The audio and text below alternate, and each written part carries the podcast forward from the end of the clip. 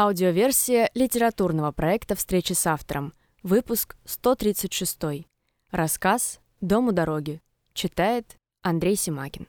Здравствуйте, меня зовут Андрей Симакин. Я пишу стихи и прозу. Некоторое время назад даже был отмечен премией Достоевского. И как раз рассказ, отмеченный премией Достоевского, я бы вам сегодня хотел прочитать. Ловец поправил отяжелевшую япончу и постучал в дверь настойчивее. «Хозяева, православные, пустите Христа ради!» Ему приходилось перекрикивать дождь и злой ветер. Время было еще не позднее, но плотные тучи скрыли солнце, и казалось, что ночь началась раньше срока. «Да чего ради я вообще стучу?» – подумалось ему. Изба посреди леса, у старой дороги. Паршивое же место. Он постучал еще. Так, если прямо сейчас не откроют, катись оно яичком, пойду под елкой ночевать. Вот помру от лихоманки молодой красивый, и сразу в рай к Серафимам. Он уже повернулся уходить, когда с тихим шорохом приоткрылась задвижка узкого волокового окна, почти под самой крышей. Атрис света упал из дома наружу и задергался. Кажется, кто-то хотел посмотреть на пришельца. Изнутри послышались голоса, и окно вновь закрыли. Заскрипела дверь. Она открывалась внутрь. «Заходи, заходи скорей!» Открыл парень с вызревшими червями по всему лицу. Он пропустил ловца в сене и закрыл за ним. В сенях было темно, только смутно угадывались какие-то орудия и пожитки, наваленные кучей, беспорядка. Не задерживаясь, ловец пошел на свет. В жилой комнате он по привычке посмотрел в красный угол, одновременно снимая шапку, чтобы поклониться образам. Но ни икон, ни даже завалящей лампадки там не было. Хотя небольшая полочка с жирными следами имелась. «Ладно», — сказал он себе, — «не надо с судом торопиться. Они же все-таки впустили незнакомого путника». Он постарался вежливо поприветствовать хозяев. «Будьте здоровы, добрые люди. Меня Микиткой кличут. Я тут возле реки ловушки проверял, а один подранок якорь выдернул и в эту сторону побег. Уж я за ним полдня тащился, а тут буря и следов не найти. Слава богу, к вам вышел. В тускловатом свете, который давали две дорогие, судя по запаху, восковые свечи, Сложно было сказать, насколько эта троица похожа на добрых людей. Во главе стола сидел, очевидно, старший из них. Крепкий мужчина с густой бородой и глубокими морщинками вокруг глаз. Свечи были прилеплены прямо на стол перед ним, так что можно было рассмотреть его руки. Широкие, с толстыми пальцами, густо покрытые с внешней стороны старыми шрамами. Зато торчали эти руки из широких рукавов кафтана, расшитого не иначе шелком. Мужчина кашлянул и спокойно ответил. «И тебе не хворать. «Меня Устин зовут. Это Иван, товарищ мой». Он указал на мужчину в глубоко надвинутой валенной шапке, который сидел на лавке, скрестив руки и упершись в стену. «А открыл тебе фрол, племяш мой. Мы сами тут не хозяева вообще-то. Люди мы торговые. Ехали на ярмарку коней купить. Да лукавый под локоть пихнул через лес срезать. Только капать начало, а тут изба у дороги. Повезло». По правде сказать, и голоса, и лица их как будто бы мало годились для торговли или даже просто долгих разговоров по душам. Хотя Микитка знавал одного бондаря, который и дело свое знал прекрасно, и цены никогда не завышал, и даже в долг давал, но лицо при этом имел всегда такое, что молоко можно сквашивать. Только теперь обратил на себя общее внимание мокрый черный пес, протиснувшийся внутрь со своим хозяином-ловцом. До сих пор он жался к ногам, и его было сложно заметить поди панчой. Но сейчас маленький кобелек вдруг опомнился и решил широко отряхнуться. «Эй, эй, сиди-ка свою псину в сарай, пока она тут не изгваздала все!» Впервые подал голос Иван и непроизвольно поправил на голове шапку, похожую на прокинутую ведерко. «С конями переждет, ничего и не будет». Ловец не стал отвечать, но пса вывел. За домом действительно стоял грубо сработанный сарай, который Микитка сначала не заметил. Внутри никто света, конечно же, не жег, но даже в темноте легко угадывались лоснящиеся спины и крупы трех лошадей. Высоких и явно не голодающих. Они дружно повернули головы. На каждой подвешена торба с зерном. Насколько позволяла привязь, и посмотрели на гостей. Ловец вошел, шаря перед собой рукой, но все равно споткнулся, разложенные на полу седла, заботливо укрытые от сырости рогожей. Он неловко задел укрывающую ткань ногой и чуть не ткнулся носом в лежащую сбрую, в последний миг подставив руки. Седла, как он нащупал, были густо усыпаны по краям металлическими клепками какой-то сложной формы, а на чепраках, кажется, была вышивка. Микитка как-то видел раньше коней с похожими седлами. Тогда его господин собирался в государев поход возвращать Смоленск. «Ну ладно, Черныш, посиди пока здесь». Кобелек издал жалобный звук, стараясь заглянуть Микитке в глаза и завертелся. Весь он был черной масти, но над глазами была пара белых пятнышек, которые были заметны даже в этой темноте.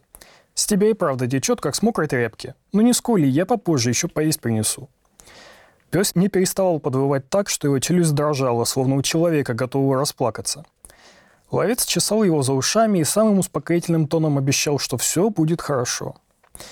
«Не по месту тебе уже так дергаться. Ты же опытный, матерый пес. Дождь скоро кончится, а если и не скоро, так утро пройдет, и повернем отсюда домой». По правде сказать, Микитке тоже было не по себе. Он очень хорошо знал все окрестные леса, много лет ходил по ним сперва с отцом, а теперь и сам. Но даже такого опытного человека буйная непогода загнала в незнакомые края – Эту старую московскую дорогу, которая теперь вся позаросла, он видел и раньше, но вот про дом рядом с ней даже не слышал. Через какое-то время Черныш успокоился и перестал дрожать. Микитка только начинал натаскивать пса, знакомил его с запахами зверей и диких трав, с работой ловца. Еще немного, и он привыкнет. Убедившись, что пес готов его отпустить, Микитка вернулся в дом. «Так что, хорошо служится тебе у боярина?» Устин сидел за столом пока Иван и Фрол готовили кашу. Приятным дополнением к ней стал жирный осенний заяц, которого ловец добыл сегодня заодно, пока ходил по ловушкам. Освежевал он его еще днем, и вышел это у ловца быстрее, чем 10 раз отче наш почитать. Купцы протопили печь заранее, еще пока их было трое. Так что сейчас дыма уже почти не осталось, а жара хватало и для стрепни, и для просушки одежды. Жаловаться не на что. Микитка достал из чехла короткий лук со смотанной тетевой, а оставил сушиться, но не слишком близко к печи. Я с малолетства еще все с отцом за зверем ходил. Мне ничего другого и не интересно. А Борис Яковлевич, как вернулся с войны, про меня узнал, ну и сделал меня на вроде ловчего. Я ему все места в округе показал. Где кабан в луже валяется, где олень пьет, где черный зверь в берлоге спит. Жаль только, умер Борис Яковлевич до срока. Теперь сын его всем управляет. Но да он ради батюшкиной памяти позволил мне и дальше ловом заниматься, хоть сам и не охотник до дичи. Да и когда говоришь, складно выходит, протянул Устин. Да только если все так хорошо у тебя, почему ветошь носишь?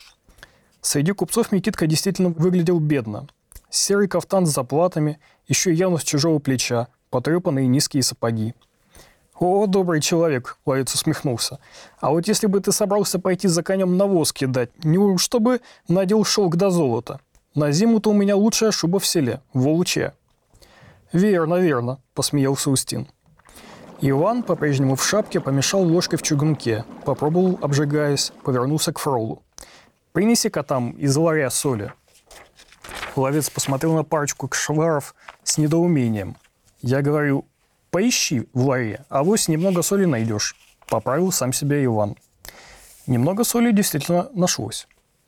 А вот слышал я одну историю, к нашей беседе она как раз будет. Прервал неприятное молчание Устин. Мне ее один ученый человек рассказал. Книжник и умница. Микитка повернулся к купцу и показал, что готов внимательно слушать.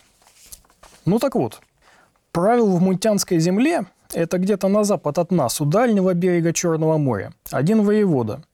Всем был известен он своей строгостью и справедливостью, а норов его был таков, что даже и турецкий султан старался с ним лишний раз не ссориться. И было так, что приехал в столицу воеводства купец из соседней страны. По местному обычаю он оставил свой воз со всем товаром и деньгами на улице возле гостевого дома, а сам пошел спать. Когда же утром он собрался на торг, то увидел, что пропал у него кошель, в котором лежало полторы сотни золотых монет. С этой бедой пошел он к воеводе жаловаться. Тот выслушал купца и пообещал, что сегодня же к вечеру все деньги будут на месте – Купец с тем и ушел, а воевода приказал своим людям найти вора до следующего утра. И пригрозил, что если не поймают виновного, то сами ответят. А еще распорядился подложить купцу полторы сотни и еще одну монету из собственной казны. Купец не очень-то поверил воеводе и день провел, заходя то к одному, то к другому знакомому или свояку. Только утром на следующий день решил он проверить свой воз. И что же? Видит он тугой кошель, на вроде украденного. Развязал его, стал считать. Пересчитал пять раз, а все равно один золотой выходит лишний. Пошел он тогда снова на поклон к воеводе. Так, мол, и так, деньги нашлись, благодарю нижайше. Но одна монета лишняя. А в это время как раз к сроку привели на суд вора, и все деньги при нем. Тут воевода судил вора посадить на кол у рыночной площади, а купца отпустил, сказав, «Это хорошо, что ты честно со мной говорил, а не то быть и тебе на колу рядом с вором». Устин замолчал и выжидательно посмотрел на Микитку, будто не историю рассказывал, а загадал загадку и ждет правильного ответа. «А что, я пропустил, наверное, как того воеводу звали?» «Да уж точно не помню. Дракула, кажется. Вроде бы на наличии этих мест значит дьяволу. Потому, насколько он хитер был и мудр. Понравилась тебе моя сказка?» – напрямую спросил Устин. «Сказка хорошая, тут не поспоришь. Но я не хотел бы с таким правителем жить. Это почему? Он ведь сам людей в искушение вводит. Если дать купцу лишнюю монетку, конечно, он захочет ее прибрать. А если на улице посреди ночи будут стоять без охраны вазы с добром, то кто-нибудь захочет там порыться. Это правда, бывают такие лиходеи, что только оторви да брось. А вот если кто от голода хлеб крадет, тоже смерти повинен. Иван и Фрол уже достали горшок с кашей из печи, и теперь, стоя в полумраке, в стороне от свечей, внимательно следили за разговором. Устин чуть улыбнулся, слушая ловца, и ответил. «Говорил мне еще один умный человек, что в Писании сказано. Наказание за грех – смерть. Или ты считаешь красть не грех?» Я, сказать честно, в этих делах мало что понимаю. Я все больше по лесам со зверями, а в храме редко бываю. А когда я зайду, большую часть не пойму. Только кажется мне, что если допускает Бог волку овцу унесть, то и голодного не осудит, который себе на пропитание хлеба не имеет. Ну так ведь волка бьют, сам знаешь, и даже не за то, что шкура у него серая. Устин как будто особо старался переспорить ловца. Бьют, если поймают, да только все равно. Если ты стадо свое не стерег, если псов не завел, как можно на волка обижаться? Вот это ты верно говоришь. Устин расслабился и даже хмыкнул в бороду. «Если не бережешься, то сам себе дурак.